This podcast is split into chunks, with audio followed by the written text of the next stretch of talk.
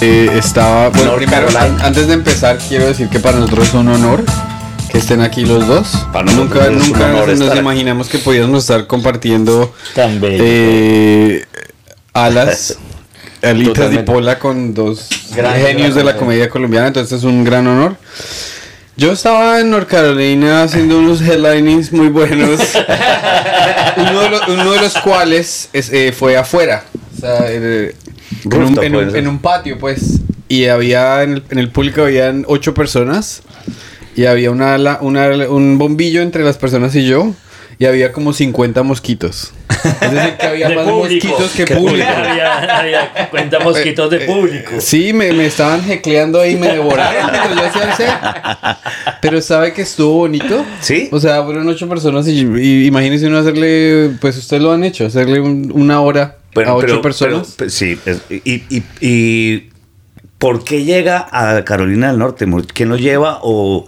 ¿O usted ¿Cómo te, cómo te gustaste ese, ese gig? ¿O tú dijiste? Eso ha, sido, eso ha sido un tipo de guerreo que estoy evaluando si, si vale la pena o no, porque yo he ido a muchos. Como este país, a cuenta, Florida es Colombia, ¿cierto? 40 millones de personas. Entonces, uno se hace conocido en Florida, entonces, pues ya breve. Pero aquí hay otros 49 estados. Que si uno no es así como súper viral o súper famoso, no lo conocen. Entonces, yo he ido a muchos festivales.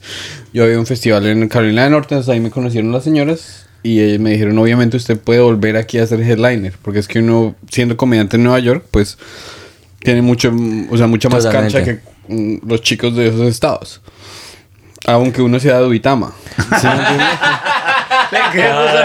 Se los pinitas. no es suyo, chino, no es suyo. Muy bien. y como es de Uitama, eh, de Uitama, de Uitama, espere la venganza porque los boyacos de Uitama así cogen ese así, o sea,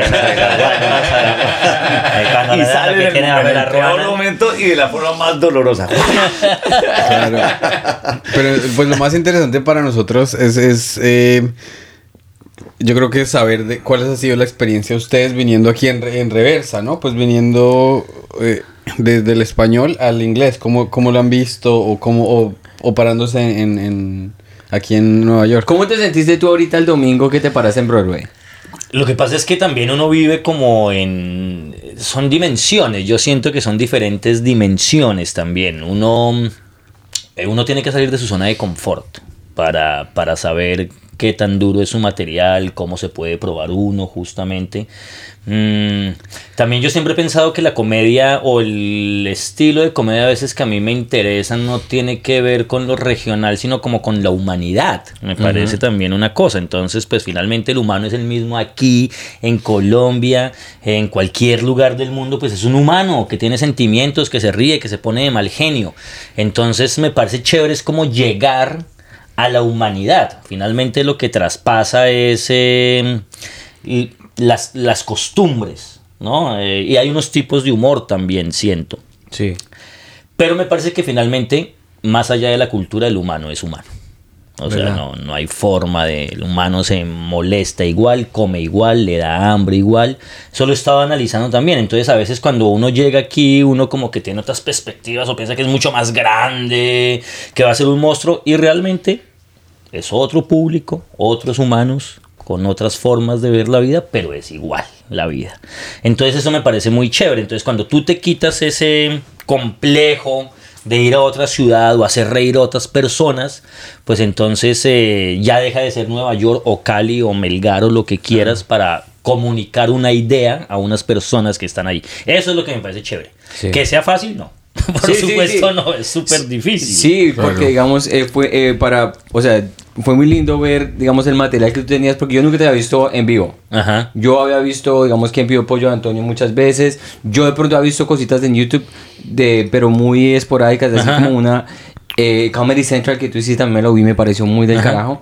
Pero verte en vivo es como otro nivel. Es como otra, ver a una persona en vivo que sepa hacer stand-up en vivo. Eh, lo eleva mucho, o sea, demasiado. O sea, yo, digamos que a uno, a mí me hizo sentir como que en español me falta mucho. Digamos, en inglés yo me siento que ya estoy llegando como a un nivel bueno, me siento como... Pero yo miro en español y digo, whisky es... ¿Sabes que a mí siempre me pasa siempre? Yo veo un comediante en el escenario, yo puedo haberme bajado y pudo haber reventado. ¡Pah! Yo me bajo del escenario, se sube otro y hace reír. Y yo digo, este man, ¿cómo hace? Este man, wow, Sí, sí, ¿cómo hizo eso? Sí, sí. Siempre me ha parecido. Yo no puedo, yo, yo veo comedia con angustia, con una admiración, marica. Yo veo cualquier, cualquier especial de lo prendo y tal. Y al primer chiste digo, wow, Bueno, ¿Cómo lo logra? ¿cómo Sí, ¿cómo- logró hacer eso? Cómo fluyen allá Sí, arriba, eso, puta, eso. como parece como si cual. volando, Tal cual, tal cual, tal cual. pum, miran a la gente, ¡Ey! Lo no hacen. se enredan. Eso, eso. Y eso le dicen a uno tal cual. Me encanta como usted se sube al escenario y enreda a la Sí. gente y tal. y- pero yo veo otro, yo veía a este man antes de mí, allá parado, y yo decía, güey, marica, ¿cómo hizo este man para generar eso? Entonces eso me parece una cosa también fascinante Claro. de, de la comedia, otra cosa que he descubierto, yo no sé, con el tiempo he descubierto otra cosa que me parece muy chévere y es que uno como que tiene chistes. Entonces, este chiste va a pegar, pa, este chiste va a pegar.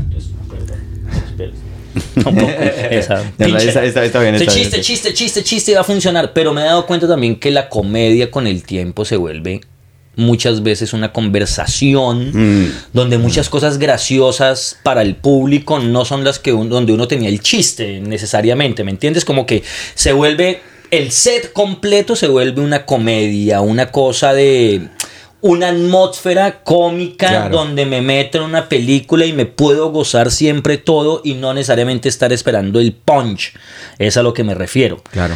Que Franco, por ejemplo.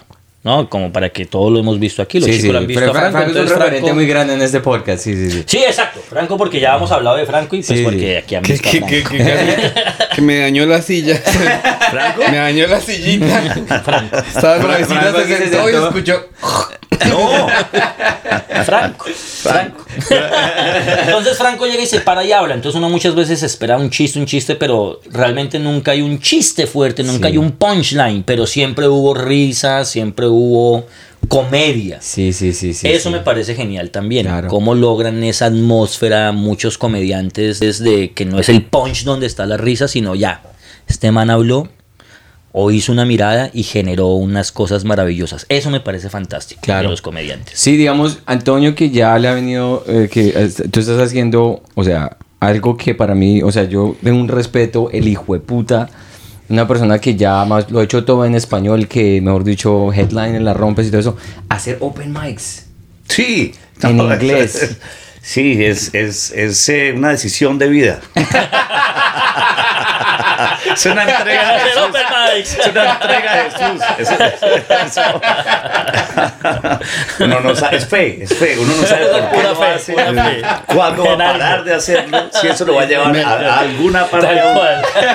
Me, me parece muy bonito que diga la palabra fe, porque como las personas de fe se está dando látigo gratis. Claro, sí. Eso es. Pero, pero, pero sí, uno siente que tiene que hacerlo, que es algo que, que, que en el ADN de la comedia tiene que pasar por esa para entender el ritmo, para entender qué está haciendo, para medirse a ver si realmente quiere hacer Sí, esto claro, en la vida. claro, o sea- no, porque es que el, el, el open mic es... Es, es, es de- Es que un open mic como en general es jodido, pero es que un open mic en Nueva Sí, York. Sí, cabrón o sea, es que- la- sí. Claro, claro, estás eh, toreando en la Plaza de las Ventas. Sí, pero, pero en la parte además con los jóvenes y con los Con- niños que, na- que claro, todo el mundo se claro, está que van así como con todo y, y que a nadie va a conquistar. dejar pasar a nadie ni- Exacto, ¿no? exacto, exacto. Porque, exacto. claro, y con el ímpetu. Claro, porque aquí no solamente, hemos dicho, eh, la risa nosotros la conocemos y los comediantes conocemos la risa como de las mejores plazas es teatro donde la gente entra a pagar. Pero Exacto. teatro, no club de comedia, sino teatro cuando está lleno y lo van a ver a uno y compraron la boleta, hicieron el plan para ir a ver este man. Con, entonces van con la mente completamente abierta. Ajá, ajá. De ahí empiezan todos los venues diferentes hasta que llegan a, a Open Mic. ¿No? Que ese es el, el más difícil. Pero aquí en Nueva York, porque ahí entonces ahí la cantidad de risas va bajando, ¿no? De un 100% a un 90, un 80. y llega un Open Mic que es cero. Pero Open Mic en Nueva York es como negativo. Como Claro, que no solamente menos- es cero, menos 10. es menos 10. Le roban a uno Claro, la claro, energía. La energía, la confianza en Sí. mismo. Obvio, Yo, obvio, obvio, pero es que, obvio. mi- Diego, es que hay que llevarte un open mic en, espa- en inglés para, para que, que veas el ese el sufrimiento. No me imagino. Me imagino porque además pasas de, claro, de tener un nombre con el que has vivido, una confianza, ¿no? Qué sé yo, Antonio Sanín. Entonces tienes en la camiseta el Sanín atrás. Claro. Y llegas allá tú a pararte Thompson, Maguire, Beckley, pam, pam, pam. Aspira, niño, aspira. Trin, trin, trin, trin, trin, Claro. Es volver a Sí. ganar el espacio. Eso es muy chévere. A ganar lo que uno le costó lo años que le y costó años porque, años. Porque eso es otra cosa también que es muy bonita en, la- en- en- en la comedia, que nadie le regaló a uno una risa. Nada. Nadie le regaló Nada, nada, a uno un público. La gente Sí, fue sí. porque quiso y la gente cuando fue y se rió, Y se, rió de verdad. Claro, y es verdad. Hay una cosa que generalmente dicen los chicos nuevos, por ejemplo, que le dicen los comediantes con trayectoria y es, no, es que su nombre vende. Claro, su on- y usted genera los 30 primeros segundos están garantizados. ¿no? O sea, Antonio Sanino, Diego Mateo, ¡bravo! ¿Qué hubo a ver? ¿qué hubo? Convénzame, sí, Hágame ya, reír. no, sí, ya, Ya. hágame reír. porque Y- para eso está allá arriba Claro, usted. exacto. Y si usted al segundo no hizo reír, lo primero que van a decir es, no, pues este man tanto nombre y no hizo reír. Peor, la Que caída sí, es más claro, dura. claro, la Claro. caída es más dura. Entonces ahí usted está finalmente en un terreno como todo el mundo, ¿no? Claro. Usted está jugando, está jugando y tiene que darlo todo. Eso es muy chévere, eso es muy chévere, eso del nombre, la gente piensa que el nombre sirve, pero de pronto para confianza con uno, de decir ya, ya lo he hecho antes. Claro. No, el, el- el nombre sí sirve. El nombre es. es, eh, Claro. Porque yo siempre, hemos dicho, si, no, anal- si analizamos exactamente cuál es la mecánica de la risa, aparte de la estructura técnica, ¿no? De por qué esto funciona, esto funciona y la sorpresa funciona acá, ¿no? Todo eso, el acting, el act out, el- todo lo que nosotros sabemos hacer funciona gracias a que la persona que está abajo mira hacia arriba y por alguna razón siente alguna clase de admiración. Mm. Aunque lo conozca o no lo conozca. Pero algo le hizo clink o, o- o vio a esa persona con mucha eh, seguridad de arriba o por alguna razón. Porque si no siente admiración, no se ríe. Sí. Sí, Eso es algo es- humano. Ah, qué interesante. Sí. Y, y es, es bonito que uno reciba esa admiración de vez en cuando, Sí, porque claro. la mayoría de ser stand-up es bastante humillante. Sí. O Claro. sea, por ejemplo, yo ayer estaba en un café, yo llegué, estaba en un Airbnb, hay una casa toda vieja que olía como raro, y yo, yo dije, aquí no hay café, no sé, me tengo que ir a algún lugar. Estaba como un poco deprimido, dije, esto está feo. Y me fui a un café y me puse a escribir. Entonces, número uno, estaba escribiendo así, yo, yo escribo y en el cuaderno yo no pongo espacios ni nada, entonces parecía como un manifiesto de un, de un asesino en Querido- serie. querido diario. Y yo, Querido diario, Y- y yo dejo estaba ahí. espacio para mis lágrimas.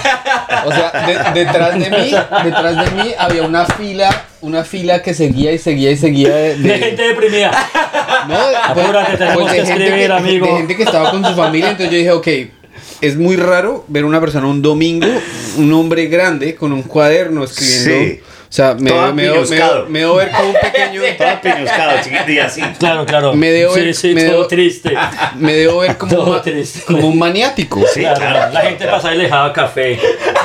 Pero a mí me gusta escribir porque a mí después de, o sea, cuando yo me pierdo en la escritura, me pierdo. Entonces, bueno, empecé a escribir, escribí y, y escribí algo chévere, que, que lo probé por la noche y me funcionó. Pero había dos peladitos como de 22 años al lado mío y yo tenía mis audífonos que cancelan el ruido. Entonces, yo, mi mamá me hizo así y me dijo, qué pena interrumpir el estudio. Y yo dije, no, fresco, esto cancela el ruido.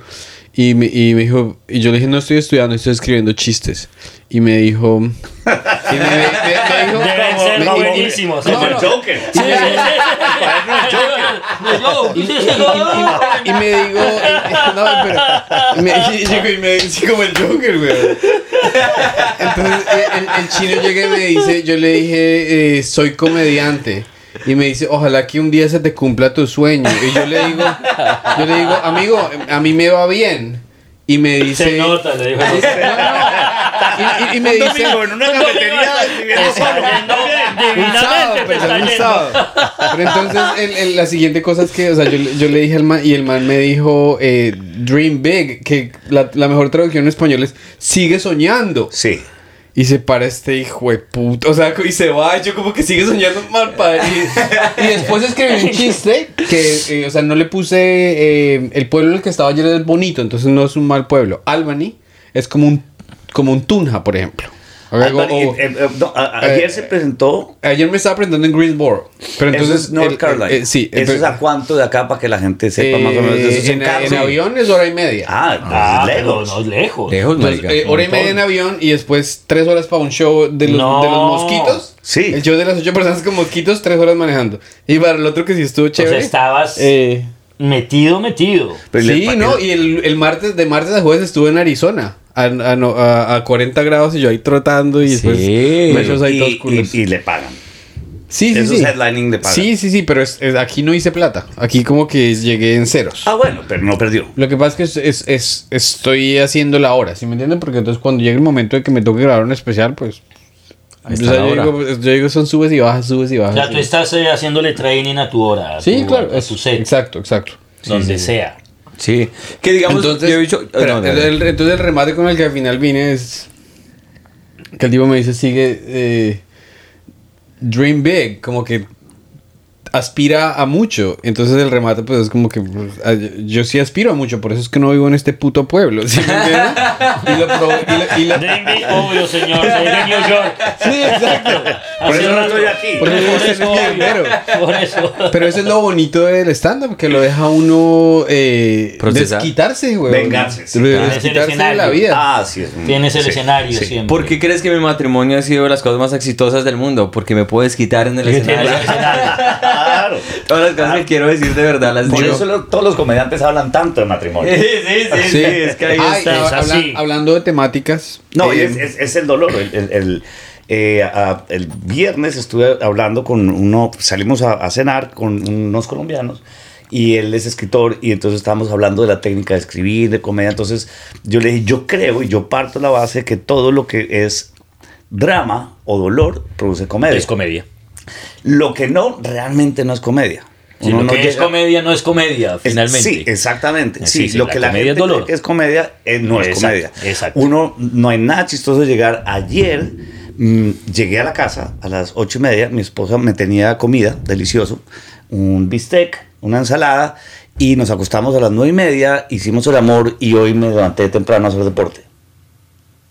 No, Ah, no, sí, es, es- y- es- es y tu vida. Sí, Sí, claro. sí, sí, ahí sí. no hay- no no tensión. nada. No hay tensión, no hay drama, no Ajá, hay dolor. ajá, Entonces, es fabuloso. Sí, el, y el man no, no, me- no pero entonces eh, se puso un poquito a la defensiva y una teoría y de, la gente también se ríe de las cosas positivas. Le dije, no, en general no. No. Ah. No, puede, puede ser un maniático. Sí, sí, sí, ¿no? sí, Un sí. maníaco de algo de pronto, pero ya Sí, tiene- sí, sí. Ah, nos, nos gusta reírnos y compartir el dolor por medio de una Claro, herramienta que se llama claro, comedia. claro. Y mm, recuerdo que Maki decía, eh, el escritor también, que ¿Usted, se- usted terminó esos, los libros de Robert McKee? Sí, todos Una- un aplauso, por favor. Robert McKee, como de 1300 Después uno páginas. firmado, fui a las dos conferencias de Maki ¿Y si sirve esa para alguna mierda? Porque... para leer. ¿Cuántas películas? ya me leí dos libros, o sea, ya puedo para esta conferencia. Uy, O sea, sí. mira, mira, mira, casi te hago la franca. Casi te hago la franca. Casi te hago la danos una señal. Sí, sí, sí, tal cual. Pero el O tipo. Franco. Sí, Franco más dos. Franco. Maki decía una cosa muy chévere y decía, claro, el dolor. Finalmente el dolor es comedia, eso es verdad y yo también lo creo. Entre más drama, pues hay más comedia. Uno se ríe del drama del otro finalmente. Claro. Y cuando un comediante te muestra su drama, pues eso es divertidísimo.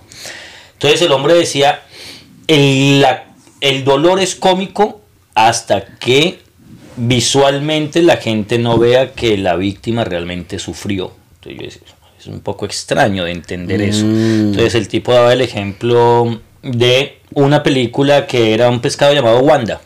Un pez Sí. llamado Wanda. Perfecto. Entonces hay un pedazo donde cae encima sobre un perro un piano. ¡Pah!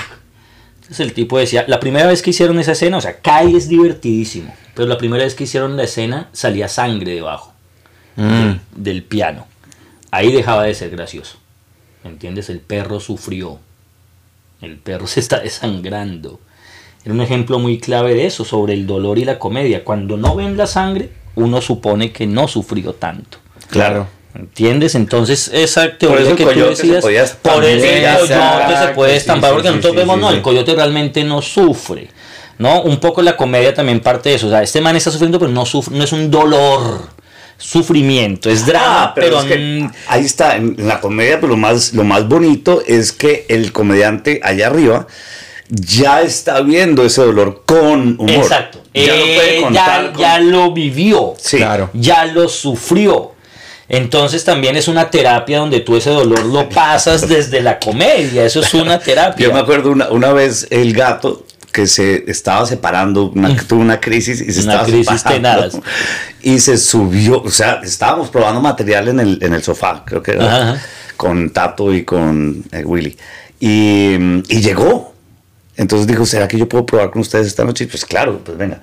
Y se subió, pero entonces lo que él quería hacer era subir y hablar de su drama que estaba viviendo en ese momento, esperando que ese drama por sí fuera lo que detonara en la Ajá. gente el, La comedia, risa. Y la comedia. ahí 15 minutos y la gente casi llora. Que es decir, como, La gente casi llora. Sí, porque no, es, no lo es. no lo había No, ya lo había traspasado No, ese dolor. claro, había la mucho dolor. ahí, Claro, claro. Sí, Sí. No ha hecho la catarsis. No ha ha hecho la catarsis. Eso es, eso Muy es. interesante desde el, desde el punto de vista de que uno sabe que ahí hay, ahí hay, ahí hay pues materia prima. Porque si se va... dolor es ese- materia prima. El dolor, es materia prima. Siempre La- que yo a mí me pasa algo que sea sufrimiento, algo que yo digo, uy, tenaz, esto es muy tedioso, lo primero que yo pienso es, esto va a ser una rutina Sí. Genial. Claro. Yo, En yo un digo... tiempo va a ser buenísima. Yo digo que la rabia es distinto. Por ejemplo, para mí, cuando llego, cuando se me nota que yo estoy bravo, que yo no he superado emocionalmente, No, eh, ellos, eh, sí. ellos- eh, o sea, el público absorbe esa energía negativa y nunca se van a reír. Yo me acuerdo que en algún momento tuve como un encuentro con un, un man que quería ser comediante, eh, y, pero era muy mala persona. No fue nunca buena persona. Brian Grossi. Ojalá esté viendo Yo eso. lo voy a co- Eh, muchacho, Espera, eh, espera, la sacó. La que debajo de la ruana.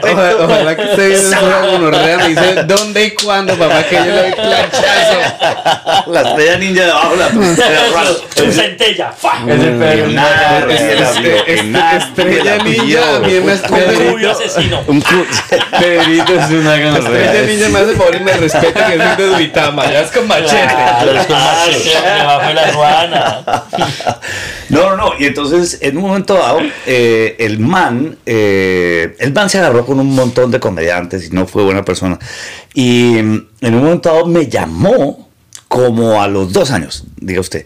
Me dijo, ahora, ahora van a ver que usted ya le fue bien, y a López le fue bien, y a no sé quién, y ya se forraron, y ahora es mi turno. Y yo, bueno, papá, pues me alegro mucho y Bendito. arranque, huevón. No, van a ver, no sé qué. Le dije, mire, yo solamente le voy a dar un consejo en la vida. Cuando se sube, se suba, súbase sin rabia y con amor. Y va a ver que es todo lo diferente, con todo el dolor, con toda, o sea, si usted quiere ser violento en el escenario, si usted quiere emputarse, pero hágalo con amor, con, con amor y no con rabia. Y nunca entendió Excelente, eso. excelente. Claro. Y, y no duró más de cinco o seis funciones y nunca volvió a hacer comedia en la vida. No te creo. Mi pregunta es Claro. si es que uno no se puede montar con rabia. No. no, se puede montar Claro, con no rabia. puedes tampoco pararte a decir un discurso. No, no. eso no. La gente va a divertirse Ahora, me va uno, a decir. uno puede llegar a pensar, porque hay, hay comediantes que parecieran con rabia allá arriba, como Sam Kinison, por ejemplo. Claro, Bill- sí, Bill- Bill como. Louis Black, como sí, Bill sí, Hicks. sí, sí, sí, Pero sí. Pero es parte de su Exacto. Performance, Sí. ¿no? Es parte de su actitud. el- el- el- la- Exacto. Sí, sí, sí, eso es distinto. Es distinto porque es un personaje. Claro. A que tú te subas sangrón porque eres un sangrón. Sí. Eso no está chévere. El público se lo, se lo pilla. Y el Se lo- público no quiere eso. El No. público quiere divertirse, pasarla bien. Que esta persona me divierta. Mm. Es más chévere, es como cuando resulta como una cofradía. Como cuando yo me subo, logro que la gente esté chévere. Y he descubierto, he visto nuevos comediantes que me parece fabuloso. Esos chicos nuevos. De repente hay unos que se suben a- hoy en día así muy sangrones. Claro. ¿no? Entonces, ¡ay, ta, no sé, ta, y po, ta, ta, ta", y la gente como, uff, se siente ahí como... Muy agresivo. como Muy agresivo. Sí. De repente se sube un chico ahí normalito, sonriendo o no sonriendo, pero de repente generan como una una energía en el público y todo el mundo le acepta los chistes, todo el mundo se ríe porque es una cosa energética. Sí, yo no, yo no Eh, conocía a este venezolano, eh, la liendra, la, no, la, la lendra. La- la nanutria. Nanutria. Bastante distinto, ¿no? La liendra. la, liendra, la nutria y... Sí, la nutria, bueno, sí. Pero es que no hay otras liendras. La, la liendra es un influencer colombiano. Ah, ok. Esto es nanutria, sí. Eh, y él, eh, lo empecé a seguir por Instagram y se me hace que es ah, todo lo contrario. Es como, lo único que tiene ese man es amor. ¿No? Como que hace, y como tiene su problema fuerte de tartamudeo. Ah, sí. Sí, entonces maneja muy bien el timing. Pero cuando se mete con gente, cuando no trabaja el, el- el cuarto, pues simplemente está como, como con honestidad curiosa de qué hace y Sí. por qué hace eso.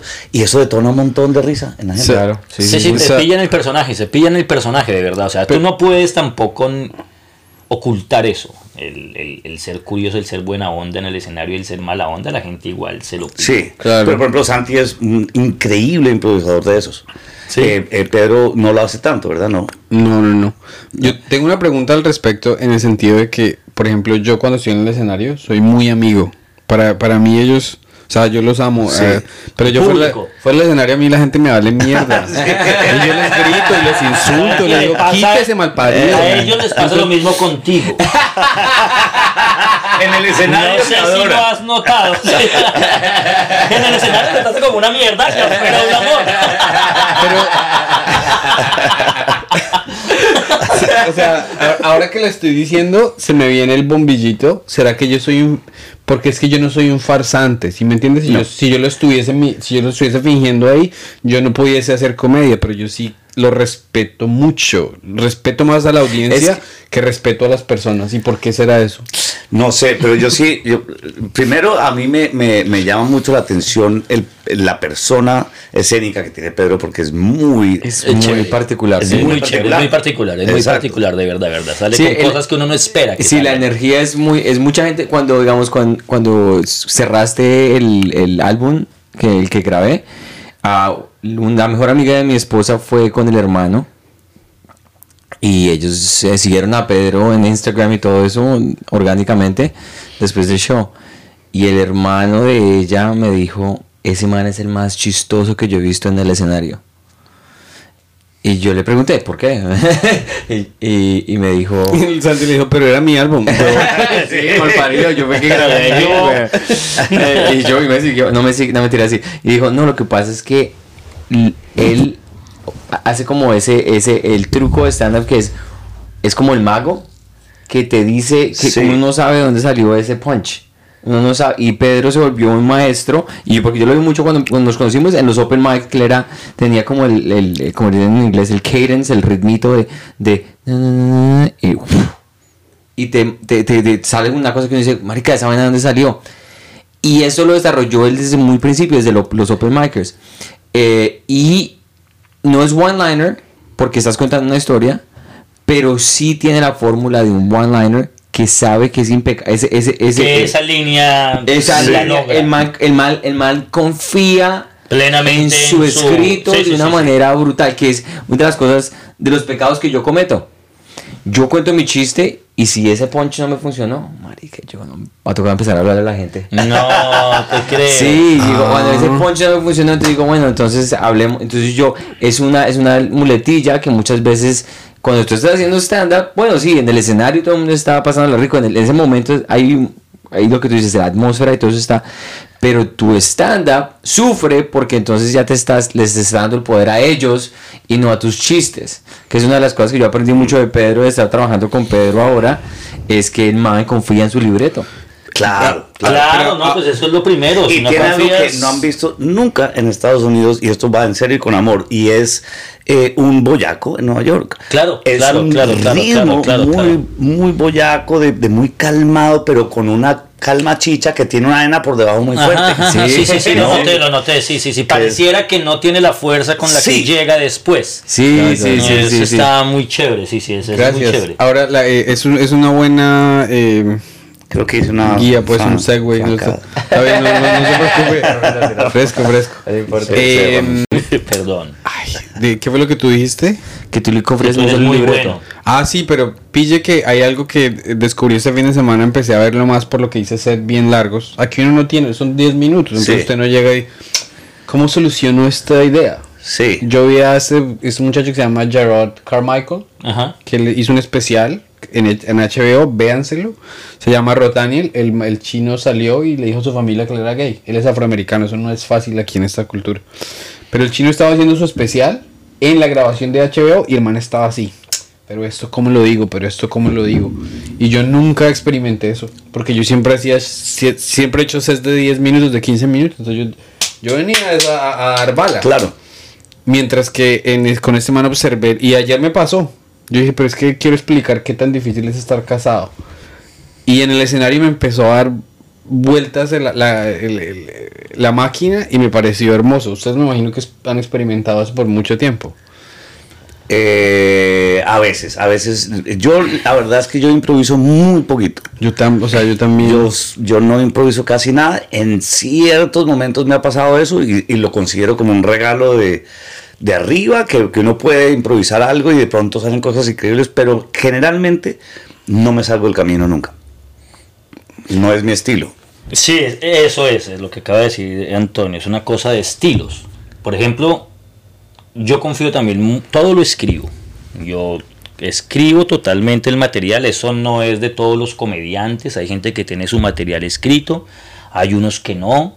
eh, igual que tú, lo que tú decías, yo confío plenamente y sé que es, hay chistes que dan comedia.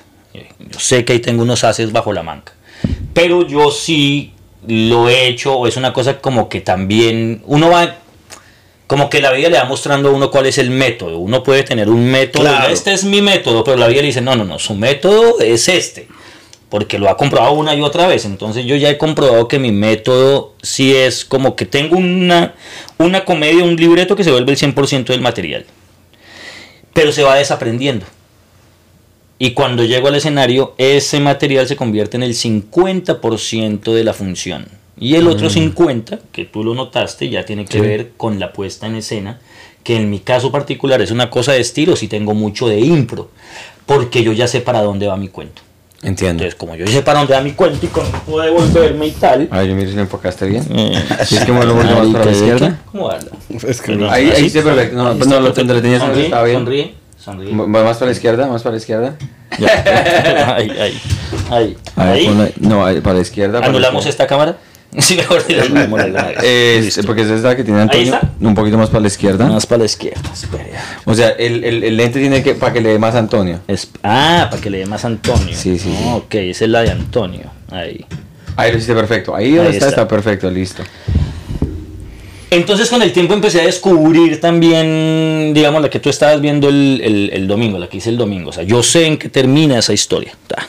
Pero entonces ahí apareció la señora de Manizales. Sí. Entonces en el público había una señora de Manizales. Entonces ya con esa señora me pongo a hablar y se fueron siete minutos hablando con la Mínimo, señora. sí. Brice, mi amiga.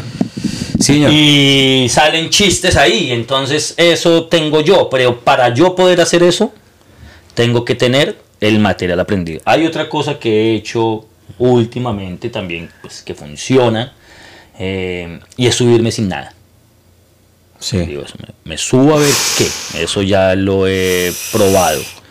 Eh, porque a veces me canso de mi mismo material. Sí. Claro. Entonces yo digo, no, ya no quiero hacer este material. Hay una cosa que yo, mm, con quién estaba hablando, no, tal vez contigo, así esta mañana, y es que uno se le va pegando el material. No sé si te pasa a ti, y es que yo tengo mucho material, pero tengo un material que se queda en la cabeza instalado un mes, dos meses, diez presentaciones, Sí, sí, 15 sí. presentaciones. Entonces uno por más de que quiera, hoy voy a hablar de otra cosa. No, usted se para y brrr, se la Se atraviesa el mismo material, la misma Claro. cosa. Porque quiere volver a lo, a lo, a lo seguro. A lo seguro, exactamente. A lo seguro. Entonces me empecé a cansar en mi mismo proceso de lo seguro. Yo dije, marica, ¿yo ¿por qué lo seguro? Entonces yo siempre era los que tenía rutinas y las dije, no, voy a empezar hacer lo que salga. El otro día me pasó una cosa, por ejemplo, esa famosa de Marvel, que tuve un encuentro con Marvel por un Twitter. Mm, y me presentaba en, el Nacional, en, el, en el- la Castellana. Yo tenía eso atragantado ahí, pero no tenía realmente material. Tenía era como unos tweets que había filtrado con ella, con Marvel y tal, y como las interacciones. Y yo dije, no, pues ese día me presentaba y lo organicé. Me metí ahí en un PowerPoint y dije, vamos a vernos. Y allá me paré y dije, y yo le dije al público, está en la grabación incluso, le dije, "Mm, no sé si tocar este tema. Yo ya sabía que si me llega a salir mal, me voy por la del fútbol. Sí, ya, claro, ya la tengo. Claro, claro, claro. Entonces uno empieza como a camino minado, camino minado. Ya cuando te vas, ya me fui. Claro. Ahí ya, y te puede salir bien o te puede salir mal. Pero yo tengo esas cosas, por ejemplo, muy autosuicidas. Sí, sí, por sí. cierto. Sí, pero yo, yo, yo creo que también eh, hay- hay- siempre uno tiene un material eh, seguro y ensanducha lo nuevo, ¿no? Sí, eso- eso pasa mucho, sí. Eso es lo que más has- ah, eso es lo que más hago yo, por ejemplo, para, para empezar a mover el material nuevo. Sí, yo tengo Sí, una sí. cosa en kamikaze. Eso no significa que siempre le vaya uno bien, pero yo, digamos, tengo un material nuevo y lo lanzo. Sí, a mí me encanta hacer eso porque la es que no hora me ya aguanto. Sí. No me aguanto. Si tengo tres chistes nuevos, ¿Dónde está el problema en el segundo o la tercera vez que lo haces?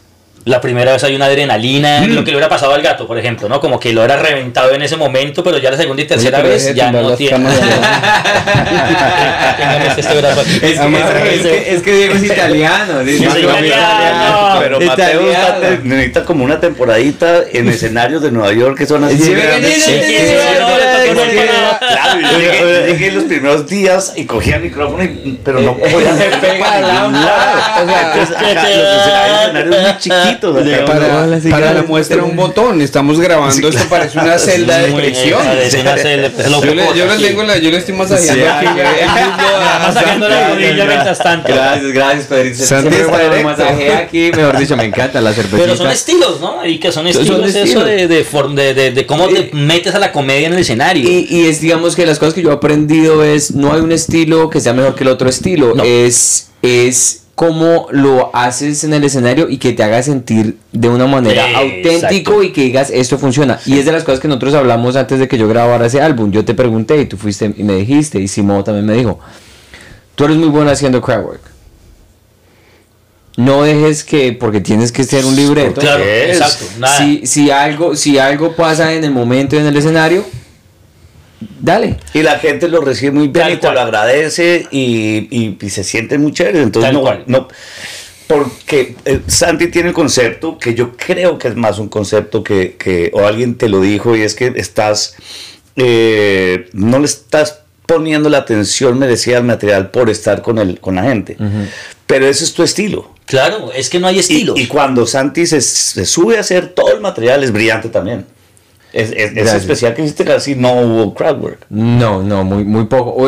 En momentos determinados donde de pronto Sí. alguien decía algo y lo incorporaba dentro del material que lo elevó. Claro, y claro. yo lo elevó. y- potencia. lo- Claro. claro, entonces digo, ay, esto funciona en mi favor. Yo no me puedo, yo no soy Pedro, que Pedro es el man va y este es mi libreto y, y aquí lo estoy haciendo y revienta, ta, ta, ta.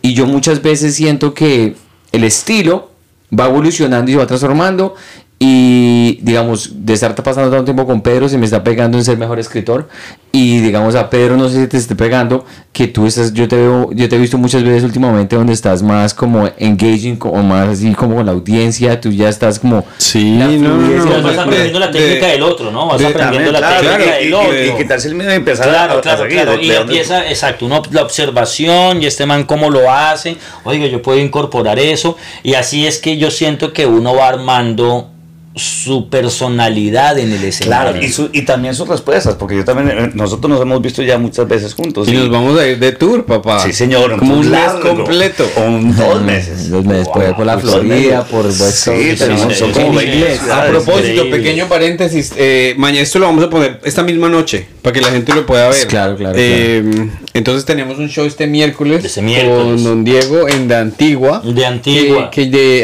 eh, ya se ha vendido de un número Sí, sí, muy he escuchado, he de- escuchado, la gente está ahí muy contenta y es un sitio como conocido, ¿no? Y es Para un buen. Sí, claro, buen lugar. Nosotros ya hemos, eh, nos hemos presentado ahí, nos encanta. Es súper recomendado para la gente. Primero, pues obviamente, este gran eh, comediante. Segundo, este gran equipo que están haciendo estos dos. Y tercero, el- lugar es muy Chévere. chévere. Entonces, Sí, es muy y si piensas en un lugar así Queens New York donde Sí. es latino Ahí. Ahí es donde... de Sí, he verdad. escuchado ya referencias. ¿no? Sí, sí, Me sí, han- o sea, han hablado no, de no, eso. no, no espera Broadway que era Comedy Club bastante como Manhattan, no, este Sí, sí, es sí, sí. como Esto si es hubiera la, sentado- es la primero de mayo. Es la primera Con 68 cada picha. Un poquito más pupi, un poquito, un po- un po- un pupi. poquito. Porque hay gente que habla inglés. Sí, sí, sí. Pero yo le, yo le apuesto que la comida de cuadrapicha es mejor que la comida de Broadway. Que esos nachos de Broadway Sí, son sí, Sí, lo peor. digo que cuadrapicha es Yo no- todo un- Yo la- no sé cómo hacen ellos porque donde, donde vamos, eh, siempre el lugar nos da comida. Sí. Y estos manes comida. comen en todos lados con unos nachos y las vainas. Yo llego a comer eso y me vomito en el escenario. Pedro siempre, pero le va una picadita, una picadita y... Va llegando de una Sí, vez. una la picadita, marica, Llegó allá a sí. North Carolina, una picadita. Sí, Y lo más chido es que No. Pedro dice una picadita y eso dice, no, marica, estoy gordo, bueno, y yo, no, pues, Siga ¿cómo quiere? picadita. A- a- ayer en, en- en Carolina del Norte yo vi una, una chiva, o sea, no era chiva chiva, pero era un bus así desarmado, pues, y unos colombianos hartando y, y- y- y escuchando vallenato, güey. Yo O dije, North Carolina. Ese era su público. Sí, yo dije, güey, pucha, lléveme. Yo les hago mucho con la Es que estamos por todas partes, Estamos los colombianos. los colombianos por eso, por todo por eso lado. nuestra misión es, es, es que en Colombia hay tanto talento. O sea, yo que Claro. vi a Checho Leguizamón haciendo una hora. Checho. Checho está Eh, No, increíble. es que esa es la otra. Esa es la otra que le iba a decir. Usted, hay unos headliners supuestamente conocidos en Colombia, muy chévere, muchas gracias. Headliner, Señor Diego Mateus, headliner, no, muy chimba, tal. Pero cuando usted vaya y se mete y ve la gente, hay por lo menos 100 que te vuelven popó. Comediantes en Colombia que la gente no conoce tanto. Sí, De repente no salen man como Checho. marica, Checho, man como. William, un man como Willy. Willy- ¿Me entiendes? Willy, Checho tienen- o sea, ya tienen un- el gato.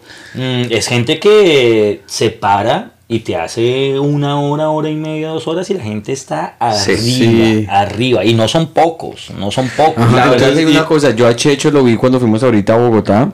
Y porque Checho fue el único específicamente el que puedo hablar porque yo lo vi a él varias veces, dos veces. En Medellín y en Bogotá en eh, Rembrandt. En Rembrandt. Marica. Tremendo. Es, Muy bueno. es stand-up americano. Bogotá, o sea, eh, adaptado, tremendo. adaptado Sí, sí, sí, a, sí, sí. a Bogotá. Y el marica tenía un chiste que pues obviamente no, no, no lo quiero zapotear, pero era de los ñeros, que porque los ñeros le ponen parque, que porque una, una, una premisa que yo uno ese man cómo va a hacer esto chistoso, que es que le ponen porque y que eh, una, Es lo que le digo. y yo, uy marica, y se metió con, con los ñeros no sé qué, y que, y que uno que, y que les están tomando proteínas para que, para que sean musculosos y uno para que no quiere un ñero musculoso, bueno. Te enreda, te enreda, te enreda. Y uno cada vez es más absurdo. Sí, y uno usted hay como- un delirio. Hay un delirio en lo que dicen estos Sí. manes. Y eso me ha pasado. He visto una mano de comediantes últimamente que estos chicos se paran y uno dice, marica, ¿de dónde sacan este material? Pero la gente feliz. Sí. La gente feliz, o sea, sí el ritmo en Colombia, o sea, si aquí igual es difícil en Colombia de todos mantenerse y llegar a ser headliner, es duro. Y la, escena en Bogotá, yo la vi, yo quedé como, uy, esto está creciendo rápido. Muy montón. rápido y muy grande. Lo más raro de Colombia es, por ejemplo, la, la escena en Medellín está muy bien. La escena en eh, Bogotá está increíble. La escena en Bucaramanga, está muy bien. Pero en Cali está en cero. En la costa está ¿Y en por cero. qué? No sabemos. En la costa nunca se ha sabido, siempre ha sido como una cosa, como un humor tan costeño, Sí, digámoslo así. En Cali. Hombre, hay- Caimán es el único que vaya a hacer shows. El hombre. No, la, la- la tradición, la tradición de, de- de la costa son los chistes. Sí, es sí. una tradición además muy fuerte. Tienen la barra. Claro, sí, la barra y La el barra chiste que es- sexual, ¿no? Igual Sí. esos manes son súper cómicos. O sea, No, claro, es que los con el humor no de los toman- manes, no, sí, hombre, no, pero es no, un no tipo sabe. de humor distinto. En Cali hay ahora hay unos nuevos chicos, pues hay un convito, pero no tienen la fuerza, digo, no, tienen la No. organización que tiene Medellín Sí. o que ha tenido Bogotá. Estos chicos han estado dándole, pero digamos que en orden sí es como Bogotá, Medellín, Bucaramanga, Cali. Y ahí ya. Ibagué. Ibagué hay cositas en Ibagué hay cositas, hay unos comediantes y hay unos como que van. Hay unos en Boyacá, Sí. hay unos en Pereira y como que la logran. Pero cada vez hay más comediantes. Que eso eso es- sí. Hay muchos muy malos, porque la verdad es esa. Hay unos Pues como aquí, material, hay- es unos que que hay sí, hay gente mala, hay gente buena. Y últimamente, a mí siempre, me- otra cosa que siempre me ha gustado, es una cosa que tengo, yo no sé por qué, y es que siempre me han gustado las nuevas generaciones. O sea, compartir con los chicos. O sea, es una vaina que siempre he tenido. Entonces se la pasan invitándome a, a que presente un open mic o a que vaya tal cosa o a que haga un show con ellos. El otro día hice un show con los chicos de con Culotauro. El Uy, muy chistoso, es muy chistoso ese man. ¿Tú lo has visto ese man? No. Ese man es muy Marica, chistoso. O yo- sea, es, es eso que te digo. Como que uno de repente no los conoce, tú los ves y uno dice, "Hue puta, estos manes, ¿de dónde salieron? Claro. ¿De dónde salió ese material? ¿A qué hora? ¿Y a qué hora tienen ese público que los quiere tanto?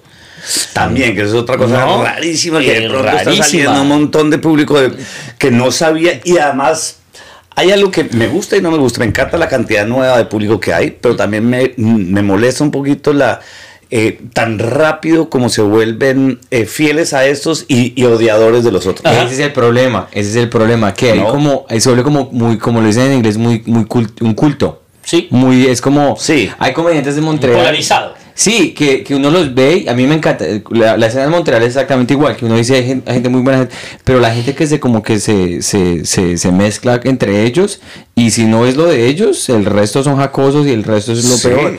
Y digo yo, ¿dónde está la, la, la, como el bigger picture, como la... ¿sí no, y lo triste es que se están perdiendo un montón de comediantes y un montón de material un montón de estilos. Porque si no es eso, si no es lo de ellos, entonces no es chistoso. Eh, exacto, ese sí, es el sí, problema. sí, Sí. Eso sí lo entiendo porque pasa en todo lado. Aquí en Nueva York es muy, lo que dicen en inglés, muy clicky. Donde es el clicky, que si no es esto, entonces. Y eso pasa mucho, pero digamos que digamos es de pronto de las, el parte del crecimiento de la escena.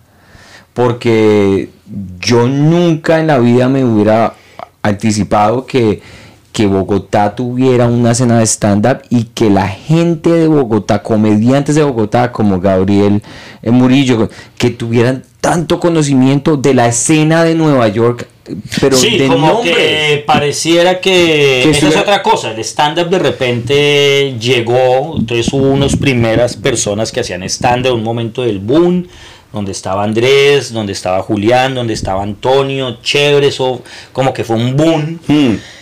Pero a partir de eso también hubo un conocimiento de la escena gringa, de lo que significaba el stand-up, de lo que significa hacer un chiste, de quiénes son, cuál es la teoría que hay alrededor. Y tú hablas con estos chicos y te hablan de teoría, te hablan de autores con Gabriel, precisamente, ¿no? Que pareciera que uno dice, este man no tiene... Y todos los chicos tienen un conocimiento muy amplio de lo que es la escena del stand-up, de lo que son los comediantes gringos, de lo que significan los nuevos chistes, la nueva forma de hacer chistes. Sí. Esa es otra cosa, que uno tiene que estar aquí actualizado todo el tiempo, ¿no? Claro. Porque te pueden dejar también de lado. La comedia también me doy cuenta que cambia. Ah, no, es un ritmo diferente. Es como oír eh, en rock and roll y después ya rock and roll pasó. O sea, llega. Sí, y llega Led Zeppelin y ya es otra Exacto, cosa. eh, no, los Beatles primero cambian todo eso, pero luego Led Zeppelin y después ya. Sí, Black Sabbath. Black Sabbath y después ya, pues claro. Entonces ya. ya- Para, para nuestra pero, fanaticada pero de pronto aparece el reggaetón. Se parece el reggaetón y te No, voltea todo. te voltea todo. Sí, te nuestra- voltea todo, tal cual. Es que eso Está es. Para, para Así nuestra- es, y eso es que eso es justamente te dicen así es la comedia, así es la comedia. Llega otra persona y te hace un ritmo distinto Y cambió todo. Sí. Para nuestra fanaticada boyacense, que, no escucha eso de Black Sabbath, ni eso de ni, ni Black Sabbath, ni música de marihuaneros. Mijo, Hagan la misma cuando- analogía, cuando pero con música criolla, haga el favor. Cuando usted escuchaba a ¿Cuál- Jorge? Velosa, usted escucha a Jorge Velosa Claro. y después pasó a escuchar Led Zeppelin. Ah, Y después J Balvin. Después J Balvin, es lo mismo. güey. ya, ya, ya, ya. O sea, Y nunca volvió a escuchar Jorge Velosa. Y nunca vamos a escuchar a Jorge Velosa, lo entiendes ahora. pero se les olvidó Gali Galeano. Bien, también importantísimo y jamás nos olvidaremos de Gali. Especialmente ese estilo de- del pelo. Me encanta, me encanta, Gali, me encanta, Gali. Me encanta el humor, me encanta lo que es lo que representa, lo que hace. Me Gali es encanta. tremendo artista. ¿Tú, Yo- tú yo- conociste a Gali Galeano? Sí, ¿Sí? sí. Mi mamá le encanta Cali Cali. Tremendo artista. Sí, sí, claro. El señor lo que toca es oro, marica. Esa ¿En música, serio? claro. Sí. Oiga, venga, una, una Pero no lo pregunta. sigues porque además el Instagram es chistoso. Ah, sí, lo voy a seguir. No, Es no tenía ni idea buenísimo. que Cali Cali no tenía Instagram. Es buenísimo. No, venga, ni idea. Hablando- chistoso, hablando- personaje ¿Ah? Sí, sí, sí. Hablando de la evolución en, en manera individual, ustedes han tenido, imagino que ustedes ya tienen carrera de décadas. Eh, han pasado la voz de, bueno, eh, aquí fui medio payaso, aquí fui medio bravo, aquí fui medio... ah, eh, Ajá, ajá, ajá. ¿cuáles, son las ¿Cuáles son las fases que han tenido ustedes en, en- en el camino a encontrar su voz? Eso está chévere esa pregunta, mira. Porque yo también lo he tenido ahí como claro, pero. Sí, el mío es muy, muy fácil, es que yo desde los 14 años que conocí a Julián Arango, hacíamos un estilo de comedia en todas las fiestas, en todas las izadas de bandera, en todo donde podíamos subirnos a un escenario, hacíamos un estilo de comedia. ¿Ustedes iban al mismo, estudiaron en el mismo colegio? En un montón sí. Eh, terminamos en el mismo colegio. Déjeme yo adivino, en el gimnasio moderno. No. En el mismo colegio de Santi. Sigue que aquí nos separaron por estrato. Ah, esta silla se está. Los más negritos comparten Esta silla. claro. Y los del norte Sí, tienen es su verdad, propia. es verdad. Eso parece que se, se- eso se No, suben en el Porsche y nosotros- nosotros en 26 cicla. al norte, y nosotros en 26 al sur. claro. Ah, ok, ok, ok, ok. 26, ¿Cuál es la 26? Más al sur. Más al ¿Eso sur. antes o después de los Andes? Eh, entonces, ese estilo de comedia se llama sketch comedy. Eh, tiene eh, la fórmula de escritura es un poquito diferente y es con personajes. Pero se puede, es, es bueno dicho, es, es, es un stand-up comedy, pero es sketch comedy. Eh, y cuando Julián se fue, porque tuvo una crisis existencial, porque terminó con su mujer, se separaron, y él sintió la necesidad de irse a pasar esa mm, tusa por fuera, y estudiar, aprovechar. Y entonces me quedé yo diciendo, mierda, entonces ¿ahora qué? ¿Qué hago? Yo no, o sea, era, llevábamos 15 años haciendo eso. Entonces, eh, y eso fue a los 30 y pico de años y dije, bueno, entonces voy a empezar a hacer estándar porque voy a empezar a trabajar solo. Y eso me costó por ahí unos dos años, dos años y medio crear el material para lanzar Quién Pido Pollo, que fue la, la primera. Pero en Colombia no teníamos lugares para hacer Para probar material. para probar material. Entonces eran los shows empresariales. Y los shows empresariales que los ha- hacíamos por montones con Julián, hoy en día pues los sigo haciendo y con Julián también, pero, pero en esa época pues me siguieron llamando para hacer el show con Julián, pero yo decía, no, pues es que Julián no está. Ah, bueno, pero lo haces tú. Y yo, ok. Uy. Y, marica, y- y tuve el descaro de hacer unos 20 o 30 shows malos. Muy malos. Está la señora viendo. Yo que había sido Me mal. toca irme. Yo que ese show- usted le en toca-. Tengo que hacer un show y después vuelvo. Sí, Bueno, yo, yo, yo lo despido, yo lo despido, sí. eh, Pedrito trabaja mucho. Pedrito, Pedrito. Y baja, eh, ca- se va. cabe resaltar que ese es el apartamento de Pedro. Sí. el man de aquí tiene las llaves. Pedro, ¿dónde dejo las llaves, weón? cuando salgas cierras y la volvemos a poner donde la sacaste. Ok, listo. Sí, es muy profesional la comedia bien. mafia. Aquí tenemos dos cervecitas aquí para ustedes dos, porque ustedes son los invitados Tan especiales. bello. Ah, aquí nos podemos hacer otra hora sin Pedro. Bueno. El destapador ya se los doy porque no Y entonces ese, ese, ese, ese fue, digamos que mi entrada al stand-up y, y de ahí hice muchísimas funciones en, en el teatro, porque fue digamos que la, la, la, la- la que le seguía pelota de de letras. Eh, y, y tuvo un éxito muy parecido en, en esa época en el Teatro Nacional, pues fue de- la, la que siguió y la gente estaba como con la cosa Como con la expectativa de otro espectáculo. Exacto. Nosotros habíamos estado primero que la Claro, pelota claro. con Julián, en. Rías el Show, y había sido todo un totazo muy Un grande. totazo grande. Y eso eh, porque eh, mi exmujer, creo que tu exmujer también salieron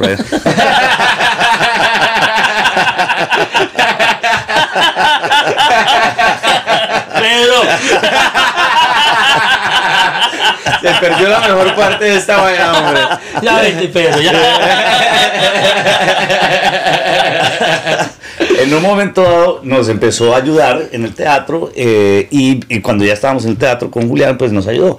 Y cuando, em, cuando Julián se fue, pues el que seguía ahí en la oficina de Viviana y de Germán, que era en la oficina, eh, pues era López, porque era el que más estaba pegado. Claro, claro, claro. Que entre otras- al ah, proceso al- también, al ¿no? proceso. Un proceso que todavía no tenía nombre, No además. tenía una nombre, vaina como exacto. gente Y con expectativas. Exacto, nosotros fuimos con los primeros que entramos al Teatro Nacional con algo diferente que una obra de teatro. Sí, sí, sí. Fanny la vio y le gustó, entonces nos, nos dio primero un fin de semana, después otro, y la historia es, es esa, después seis meses y después nos pasó al teatro más grande. Pero después ya cuando terminamos esa temporada, ah no, nosotros terminamos una temporada larga, hicimos una novela, El Inútil, y volvimos otro, como otro año a estar ahí. Pero entonces cuando pasó eso, ahí sí eh, Viviana, que está- manejaba eh, pues, un poco de comediantes, al Gordo Vélez, en esa época no tipo, después sí... eh, y Trujillo, y tal vez Trujillo, estaba ahí. sí, eh, eh, exacto. Sí, era como la nueva, la primera generación, esa como de comediante, Eh, ya con un pequeño movimiento. ¿no? Exactamente, Después de dos espectáculos había un pequeño movimiento muy chiquito. Exacto. Una escena pequeña, sí. Una Sí. escenita, sí, sí, sí. Y entonces pusieron a López y López funcionó y, y detonó pues con, con eso. Y después, entonces yo ya tuve como dos años después para preparar eh, material y me subí ya con quien pido pollo. Que es una... lo Que es muy, muy bonito, a mí me... me- Y, y- y digamos que yo vi quien pidió pollo recientemente aquí, que Antonio, gracias por dejarme abrir eh, el show. Fue espectacular porque es- el quien pidió pollo es como una evolución de lo que eres tú. O sea, no es un show estático. No, es- es- sigue, sigue, claro, sigue evolucionando, es O orgánico. sea, ha, sido algo muy que me dio una idea, pero bueno, es, me dio una idea a mí de lo que yo estoy haciendo, pero es como el nombre quien pidió pollo es como algo, un, sí, es la identidad es quien pidió pollo, pero es como una, una un proceso de, de Sí. lo que eres tú, como lo que es Antonio Sanín como comediante. Y he dejado, eh, yo he dejado como tres cositas de 13 pedacitos de cinco minutos cada uno, que es lo que la gente eh, Claro. como que pide, que, como que no me perdona que, lo, que no lo haga, pero la mayoría es nuevo. Ento- Entonces, para ti, digamos, con la pregunta original que fue lo de Pedro, la evolución de encontrar todo eso, tú la encontraste relativamente rapidísimo. Porque ya lo venías haciendo con... Eh, Pero, pero la construcción, el, el, eh, eh, aprender a escribir y la rigurosidad de, de- de escribir además, porque eso también creo que es algo importantísimo que, que hay que tener muy en cuenta, es que nosotros tenemos que ser unos enfermos de escribir, tenemos Claro. que estar todos los días de una u otra manera, estar buscando la ideita, estar oyendo, estar escribiéndola, poniéndola, intentándola, cambiándola, ¿no? Por todos lados. Entonces creo que, que es- eso ya lo tenía yo desde, desde ese entonces y tenía que era aprender las reglas y aprender primero las reglas del stand-up. Y segundo, algo también muy, muy importante que no hemos hablado es que un 90% yo siento que el éxito de uno eh, allá arriba es la confianza sobre el material Ujú. y la confianza sobre uno mismo. Ujú. Eso detona un montón de cosas muy bonitas. Es verdad. Y el material es un 10% que tiene que estar muy bien formado y muy bien analizado y muy bien. Pero el, eh, El entonces- uno, el sí, sí, sí. sí. Exacto. A mí me gustó por ahí dos años y medio, tres años, crear otra vez esa persona escénica fuerte. Entiendo. Y Diego, para ti, ¿cómo fue la jugada? Es que mira, yo pienso, eh, o yo entendí la pregunta desde otro lugar que a mí me ha costado también. Ha sido un proceso muy chévere y es justamente lo que yo he sido, en de lo que yo hablo. Más bien, entonces al inicio, pues venía, bueno, la cuentería, entonces ahí igual venía López, un gran grupo Camargo, de López, comediantes Valderrama. vienen de la cuentería, ¿no? Entonces, esos los primeros, Tato, El Gato, eh, Quevedo. Entonces eso te hace tener un tipo de material. Y todavía no entiendes todavía cómo es la comedia, necesariamente cómo es el estándar. Yo sabía que yo me paraba, contaba cosas, la gente se divertía y así me iba. Después me encontré con el material que me era muy fácil hacer, material de universidad pública, porque además yo estudiaba ciencias sociales, era mm, contestatario, entonces ese material lo bebía todo el tiempo, eh, mi escena como particular era el punk. Ah, Entonces claro, claro, sí, me eh, acuerdo. era muy punqueto como mi material, como la forma de enfrentarlo, como la forma de hacerlo, como enfrentar la vida. Eso fue una cosa. Después, pues dejé de ser estudiante. Entonces ya me encontraba Ya yo. tocaba ganarse la vida. Eh, me tocaba ganarme la vida. Ya no puedo tirar más piedra. maldita sea. Ahora tengo que ganarme la vida. Entonces ya cuando era profesor Sí, sí, sí. y hablaba, pues ya no podía hablar como estudiante. Entonces yo decía, esos chistes ya no me quedan. A mí mismo no, no me siento bien. Ha sido como procesos ir avanzando en eso. Después, últimamente, lo que tú decías del matrimonio. O estoy en otro lugar. Siento, por ejemplo, que es más la edad de lo que hablo ahora, como de lo que observo a mi edad. Entonces Claro. ha sido más como una evolución de mi misma personalidad. Algo que siempre he tenido que ha sido como parte de mi rutina, tal vez porque siempre he sido así en la forma de ver el mundo, es como la desobediencia. Eso Claro, es y- y como... No sé si ahora, pero tuviste una época también de mucho material político, ¿no? Sí, mucho material. Eso te Sí. iba a decir. Entonces, ¿qué pasa? Porque la gente me lo pide mucho. Claro, claro, porque si tú, Entonces- ah, es, es más, es bueno que te digas porque no, el set tuyo no fue político, pero tuviste un segmento que fue muy específico a lo que estabas diciendo Claro. que era de la política, sí. Y está chévere hablar de ese tema porque Colombia es una cosa muy particular, ¿no? Entonces, primero, yo por qué hablaba de política, pues porque estudié política. Pues Claro, estudié claro. ciencias sociales, entonces para mí es natural el, el tema político, o sea, yo estudié, leí filosofía, leí de política, leí de teorías, entonces para mí era un... hablar de eso era algo que uno sabe, hablar tú de publicidad, uno conoce de qué habla. Pero después me empecé a dar cuenta, uno, la polarización. Claro. Dije, oye, esto no está tan chévere la polarización. Primero, me empecé a cuestionar eso. Segundo, me empecé a cuestionar que realmente el problema de política en Colombia no necesariamente tiene que ver con que uno sea uribista y el otro petrista y este es de derecha y este es de izquierda, sino que realmente estamos jodidos en el país por los políticos. Claro. Entonces yo también me empecé a cuestionar y dije, es muy difícil esto es una cosa, pruebamente va a generar muchos comentarios. Esperemos, una vez, lo- de una vez, que- sí. el- Pero entonces, pues claro, yo no soy uribista, sí, sí, pero no por ser uribista automáticamente soy petrista. entiendo. Claro. O yo no puedo decir, no, entonces odio a, a Uribe porque ha cometido estos crímenes, estas cosas, entonces ahora Petro es el Mesías. Claro.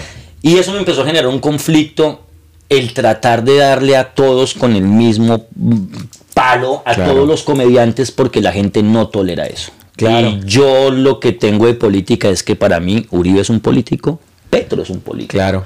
Ingrid es una política. Estas personas hay que tratarlas como políticos, pero la gente no soporta eso. Entonces eso también me empezó a cansar. Me empezó a cansar de... ¿Y usted por qué hace esto? ¿Y usted por qué toma esta postura? ¿Y usted por qué me dice? ¿Y usted...? Sí, el otro día eh, Egan Es como fueras hincha de Millonarios, hincha de Santa Fe, es como... Exacto, no, usted no... exacto, yo... A mí me gusta el fútbol. Sí, sí, Me sí. vale verga Millos y me vale verga Santa Fe. Me gusta hablar de política, pero a mí me vale verga Petro o me vale verga Uribe. Claro. Porque de alguna manera el país está metido en eso por esos problemas políticos que no hemos sabido los colombianos darle la cara. Entonces también me encontré con eso. Entonces después dije, no. Y me empecé a encontrar con un tipo de comedia que yo mismo empecé a descubrir que tiene que ver un poco con lo surreal. Y fue donde me empezó a gustar eso. Lo surreal, porque si te das cuenta, sacarle un chiste, todo ese set salió del chiste de que yo decía, tiene que haber un chiste con la persinada. Uy, excelente ese chiste, sí. Entonces yo veía, pues la gente persinada, yo decía, marica, eso, ese, ese, esto es comedia, tiene que haber algo ahí, pero yo no puedo ofender a los cristianos. Claro. No puedo irme allá a joder a los manes. por- No, entonces ahí empecé a construir todo ese set que tú dices, es muy político, pero es muy surreal. Hubo, hubo- hubo partes, lo que más me encantó de lo que tú hiciste cuando estabas hablando de la política el domingo, es que el Diego hizo algo que me pareció muy, muy centrista, me pareció muy del carajo. Porque había una señora que era uribista, en la- en- o sea, porque él dijo, ¿dónde está la gente de Petro? Entonces, y la señora de Manizales. agarró. En Manizales. Le agarró Manizales, y, agarra, y agarra el bolso. entonces, entonces tú le dices algo como. No me acuerdo qué fue el chiste, el, el punch como tal, pero la incluiste y no la hiciste sentir. Sí, estaba chévere porque exactamente estaba lleno, como de ¿quiénes son los de Petro? Y la señora ahí. Entonces ahí el chiste era algo así, era como, mi señora nos tocó solos. Aquí los dos, cuidémonos. ¿no? sí, sí, sí. Usted no sabe esta gente. Es- Entonces la señora se sintió fue como protegida. Claro, y la En incluiste. ese momento. Entonces, eso, ese humor me parece chévere. Eh, me parece, es, ese que hiciste ahí me pareció excelente porque sabiendo que el público la mayoría era petrista, tú te sentiste como Pusimos ese en un lugar superior a la señora. Sí, la como en señora un como dice, no, que eh, no, es que, ay, ya, es que no sé, ¿será que se lo puedo decir? Porque no sé si esa parte, porque me tiró el chiste. No, no, no, no, no, porque fue improvisado. fue improvisado. Dijiste, dijiste, ¿dónde están mis pretristas? Entonces la señora Uribista, pero importa un culo porque, Uri- eh, porque vamos a ganar. Le dijiste a ella, porque no sé, ella dice, ¿cómo mierda? Porque nosotros vamos a ganar algo así. la señora dijo así, como, ¿quiénes son los petristas? Y todo el mundo le entró a una señora uribista. Sí, sí. Yo, claro, señor, Sí, yo sí. sé lo que usted está haciendo, hijo de puta, les voy a ganar a todos. Fico es presidente. Y fue muy bueno porque en el momento y hasta los petristas se cagaron de la risa porque eh, habla de lo de lo que es el sistema político no solamente colombiano sino global que así la gente vaya y vote y todo eso las cosas de alguna manera van a terminar como van a terminar porque tienen que terminar porque la política como tal Es verdad, y sabes, eso me cansó mucho, me cansó mucho, es una cosa que me cansó, es muy desgastante el tema político porque es que igual no es como hacer política en, en Estados Unidos. Un gringo que haga stand-up político es un gringo que está haciendo stand-up político. Si un pero colombiano hace comedia política, es político. Está tomando Claro. partido. Está, entonces se vuelve harto porque pues finalmente yo soy un artista. Entonces Ah, yo a- acá también, acá también. Lo que Sí. pasa, sí, sí, claro, sí. pero es un poco Ah, no se vuelven políticos. no se vuelven políticos y la gente lo puede Mm. apreciar. También pueden tomar partido, Sí, sí, sí. pueden tomar partido, pero pienso que es parte de un segmento del stand-up gringo. pero tal te, te doy vez. un ejemplo, te, pero tienes razón Sí. en algo, te entiendo, pero digamos, aquí en, en los Estados Unidos desde Donald Trump, lo que ha pasado es que, digamos, eh, antes de Donald Trump, la comedia era comedia. La comedia era comedia. Ahorita tú ya ves que se convirtió en Activismo. activismo, exactamente. Entonces, Eso. entonces, lo que está pasando es que para lo que ha pasado mucho, y eso es como polémico en los Estados Unidos, y lo puedo decir porque lo he dicho muchas veces en inglés y en español, es que en Jimmy Fallon o en Stephen Colbert, mucha gente es muy repetitivo. Entonces es la misma cosa que están diciendo. Todos los comediantes que van allá a montarse muchas veces simplemente se la plus break. Ay, sí, tal cosa. Eh, eh, eh, la gente, odiamos a Trump. Sí, odiamos a los republicanos. Exacto. Odiamos- Y usted lo acaba de decir, marica, porque lo acaba de dar en el punto y es que yo justamente quería ser comediante y no activista. Exacto. Yo quería hacer comedia y quiero hacer comedia y el pan y la cosa y tal, pero no activismo. Entonces llegó un punto donde dije, marica, pues me estoy convirtiendo en la voz de una mano de gente para que otra gente me odie. Y dije, no, yo no quiero eso. Entonces empecé a irme hacia otro tipo de comedia que me pareció mucho más interesante, que tiene que ver con lo surreal. No, era, me gusta más temas como las redes sociales, me gusta, yo leo mucha filosofía y la filosofía me ayuda como a, esos autores me ayudan a, a pensar en la comedia. Yo te- creo que habíamos hablado de eso, un escritor que leí, un, un- un filósofo que se llama Byung-Chul Han. Sí, sí, sí, sí, sí, sí. Este man es un eh, posmoderno, está vivo, eh, coreano, vive en Berlín el tipo, hacia eso se hizo toda su trayectoria, tiene tu edad y el tipo se tradujo coreano, se tradujo toda la filosofía alemana al coreano. Ay, puta loco. Y los libros del tipo son 80 hojas, 90 hojas. Entonces el tipo te habla de burnout, por ejemplo, o te habla de la sociedad del cansancio. Entonces es un libro donde te dice, mira, tú estás cansado por esto y esto y esto y esto. Y esos temas me parecen a mí la verga para trabajar en comedia. Claro, claro. Esos temas me parecen a mí, entonces el set que quiero hacer el martes tiene que ver un poco como con la depresión. Pero El sobre- miércoles. el miércoles, pero con eso con- el miércoles. el martes yo solo, todo deprimido. Yo todo deprimido, no vino nadie. Esos temas justamente que hablamos al principio, que no son graciosos, me Sí. parece que es donde está la comedia. Claro. Sí, totalmente. Sí, y digamos que de las cosas que yo vi, que yo he visto mucho es eh, la evolución de la sociedad en ese momento. Sí, o sea, nos hemos convertido en. De, de alguna manera la política domina mucho nuestro, nuestras redes sociales. La gente que seguimos, ese tipo de cosas. Pero me encantan son los comediantes, digamos, como tú, Antonio, y como Diego es un poquito más político, pero digamos, Antonio, digamos, es de las personas que uno hiciera, tú nunca hablas de política. Nunca. No. Eres como una persona tan global en cosas de simplificas los el, el- el- el- no sé, la vida, como digamos, los chistes que más me gustan, eh, eh, digamos el de ah, así como que te mudaste aquí a Nueva York y el, el primo tuyo no hablaba inglés. eh, eh, ese, ese chiste, por ejemplo, es de los chistes más hijueputas que yo he visto y son, es simple, es de cotidianidad. Son cosas bastante básicas y la gente se caga a la risa y dice, eso es comedia. O sea, digamos, en mi cerebro digo yo, esa vaina tan simple, tan cotidiana, tan... Exacto. ¿Qué es lo que te decía al principio? Que a veces hay chistes que uno dice, hijo de puta, qué elaboración de chiste, cómo lo hizo. Y a veces el chiste que más funciona es una cosa, Ah, que es más- lo más bonito. comentario cualquiera. Mi- vine aquí y mi primo no habla inglés, qué sé yo. Sí, ¿Por Sí, qué? no, porque es es verdad, porque es la realidad, porque yo es- de Jesús. El de Jesús Esto es brillante. Es un chiste que se genera... Pero ese, por ejemplo, no se puede traducir. No, es un chiste solamente funciona en inglés. Sí. Pero eh, eh, ese, ese tipo de cosas, yo tuve una transición y una, y una, y una como, como Ah, la... no, pero el, de- el- perdón, no solamente ese, sino el de brócoli. El de brócoli, el de mí me- brócoli, cada vez. es el de brócoli lo conté en Rembrandt, marica, menos mal lo conté en Rembrandt, yo estaba cagado del susto contándome a Rembrandt, yo conté muchas, muchas veces esa historia, Es que Rembrandt es todo... no, Rembrandt, yo, Rembrandt. yo llego a Rembrandt, marica, y yo obviamente como mosco en leche, Y ves los capos. y yo, este, o sea, yo, yo decía, "Hijo de pucha, aquí está Brian Mora, está Franco, o sea, todo está, y, y la audiencia me estaba mirando como, ¿quién es este hijo de puta? Lo van a robar después del show.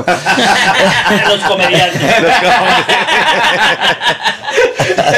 Y, y yo, obviamente, cagado el sucio. Yo, ¿qué chiste puedo contar donde no sea. Donde le suelte las armas. donde suelte algo? Y el del brócoli, mire, Claro. se encendió Rembrandt. Y, y Franco, yo me bajé del estadio y Franco me dijo, Sachi, Muy bien. qué bien, pasó el test de Bogotá.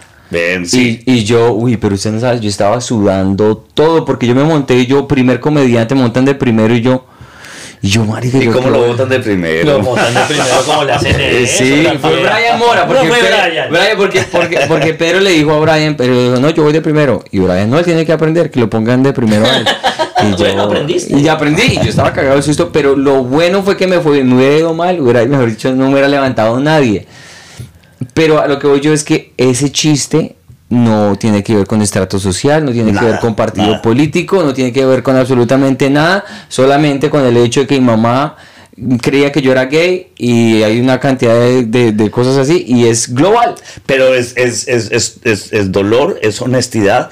Es probablemente un chiste que te costó trabajo decirlo al Sí, principio. al principio, porque, claro. Claro, porque y, y, y cuando lo soltaste te diste cuenta de la eh, catarsis que logró. Sí. Porque yo, yo tengo en, en, en te- me acuerdo perfectamente un chiste que me costó mucho trabajo botarlo. Y era todos los hombres en algún momento dado de la vida entre los únicos seres que son 100% seguros de su masculinidad o su- de su sexualidad son los gays, porque tuvieron que pasar por ese, Claro. por, por ese proceso de aceptarse y que el mundo los aceptara. De resto, todos los hombres, en algún momento de la vida, hemos estado en algún sitio, hemos visto una hombre muy, muy pinta, hemos pensado, mierda, me volví marica. Ay, me volví marica. Yo sabía que este día llegaba. Llegaba. Sí. Yo sabía en algún Es momento. Eso, Es hoy. me volví marica, está buenísimo, fue puta. Mi saludos. amor, me volví marica. O sea, me volví marica. Sí, ya, no hay nada que hacer. Saludos a los tíos, Le aprieta la mano duro, así como. Pero después secretamente hace. Huele rico acá". Sí, es que es Claro, pero entonces sacar eso Claro. Eh, eh, a, a- aceptar que uno tuvo esas dudas en algún momento, dado, pues obviamente van en contra de la, la, la, masculin- la Masculinidad, y claro, Y claro. haberlo votado y sentir un teatro de 800 personas, ¡buah! es porque todo el mundo, porque están Jiménez estaba sintiendo, es verdad, es una gran es verdad. verdad. Eso, son- eso es una cosa que da risa y es verdad. Sí. Muchas veces a mí creo que las cosas que más agradezco es cuando me dicen o me comentan es gracioso porque es verdad. Sí. Cuando me Mm, porque es verdad. Y eso así. es- entra. Entonces eso traspasa cualquier límite de, de lo político, finalmente. Y es que es donde yo creo que la comedia se pierde y es donde tiene que ser activista. A mí me gustaba eso al principio, pero me empecé a dar cuenta que deja de ser come- deja de ser un lugar chévere para el comediante y para el mismo público, como tomar partido y esas Porque cosas. y- y tú dijiste algo al principio de lo cuando empezaste a hablar de eso, polarizar. Cuando sí, tú sí, polarizas el público, eh, se vuelve como si estuvieras haciendo un partido de uno contra el otro. Sí, yo, yo siempre he pensado que sobre eso en, en la comedia como nos cuesta tanto trabajo crear material para ganarse un poco de gente que para qué automáticamente partir ¿para qué tener- exacto. O sea, ya, ya teniendo un montón de gente que Ya vaya con- dividiendo. Ya dividiendo. Entonces, pues Ya dividiendo, ya dividiendo. Y creo que desde abajo, desde la comedia, desde sí, el, el- el- de- desde el subtexto de la comedia podemos decir mucho más a veces que ser realmente. Sí, sí, sí. Eso también empecé a descubrirlo como con el humor. Y te das cuenta que esas líneas políticas no son líneas políticas. O sea, son líneas que están dentro, digamos, la línea de Uribe de la Paz.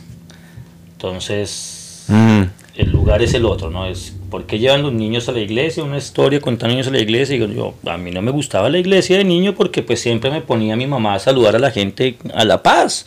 Y yo con las manos sucias, las manos de niño, ahí cuento todo, ¿no? Las manos Sí. vueltas, nada, tal. Y entonces las señoras me miran así como con un odio. Entonces yo a los ocho años, sí, como toca, que yo... es- se- Porque están en la iglesia. Tal cual, porque esa le dice hay que saludar a este niño. Entonces yo a los ocho años odiaba la paz. O sea, ese es mi momento más uribista. A los ocho años odiaba la paz. Entonces, eso es ese tipo de humor, ¿me entiendes? Son esos chistes Sí, que sí, sí, sí. dicen, pero no dicen tampoco. es un o sea, es- chiste con un contexto político, Claro, pero es chiste. es- pero es un chiste. Sí, sí. Exactamente. No estoy diciendo, este man, esto. No, ahí hay un chiste solamente.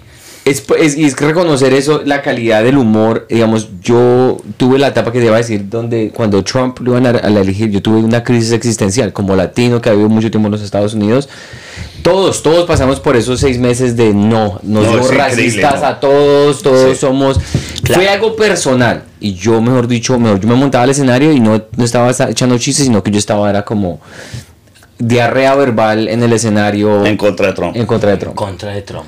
Hasta que me di cuenta, se montó un comediante que ya no vivía aquí en Nueva York, pero tenía un chiste y él era pro Trump, era de, era de Ohio el man. Y dijo, usted, toda esta gente tan sensible de Trump, ustedes si tuvieran, pónganse la mano en el corazón, ¿a quién quieren de presidente?